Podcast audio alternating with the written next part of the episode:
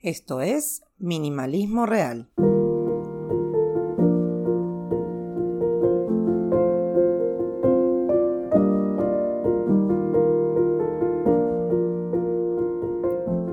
Creo que puedo decir con bastante convicción que todos conocen el libro que después se hizo película llamado Comer, Rezar, Amar, ¿no?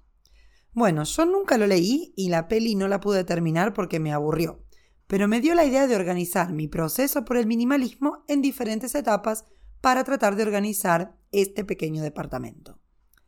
Hablamos un poquito sobre tirar, vender y donar cuando charlamos sobre las tres reglas básicas que uso para minimalizar.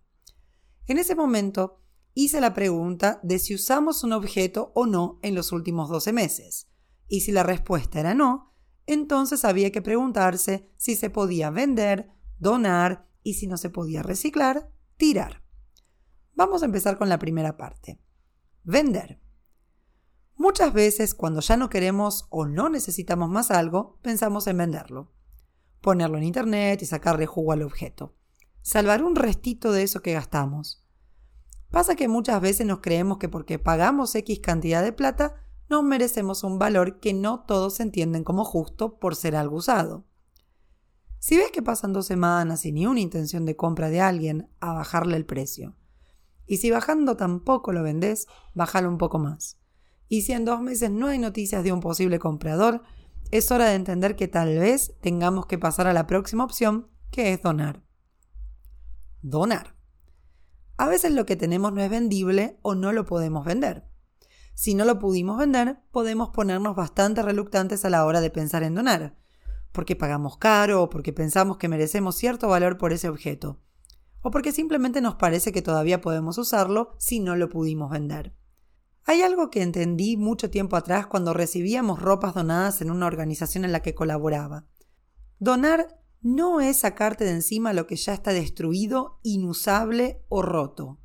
Donar es permitir que algo que ya no te hace falta algo que no te sirve, algo que no necesita formar parte de más de tu vida, vaya para otras personas que sí pueden hacer uso de eso. Te costó mucho, no lo pudiste vender y la verdad no lo estabas usando, donalo.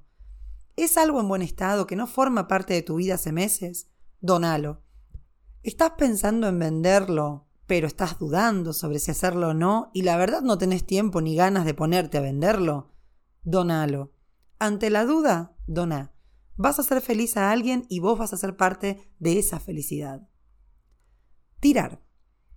Algo que siempre me pregunto cuando estoy sacando cosas de casa es por qué vamos a tirar algo si lo pagamos con plata que nos costó horas de vida. No importa si es poco o mucho, nos costó tiempo. Entonces vienen las otras cuestiones. Si está roto, ¿se puede arreglar? Si tiene arreglo, ¿es económicamente viable? Si no lo puedo arreglar, ¿Lo puedo aprovechar para algo más como reciclarlo o reusarlo? Y si nada de esto tiene un sí como respuesta, entonces lo tiro, sin mucho preámbulo. ¿Cómo hacemos esto de vender, donar, tirar en casa? Vamos por la primera parte. Vender. Yo la verdad no tengo ni tiempo ni paciencia para vender cosas. Salvo algunas excepciones, en general uso algunas plataformas que hacen todo por vos, pero te cobran una comisión de casi, y a veces más, del 50%. Yo lo pienso así. Si lo hiciera yo, tendría que sacar fotos, publicar, responder preguntas, si se vende, enviar el producto, esperar que llegue, que la persona apruebe el pago y finalmente cobrar algo.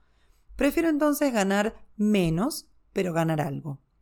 La única excepción fueron unas cartas de Pokémon que no encontré quién las vendiera y las voy a vender yo hace por lo menos unos siete meses.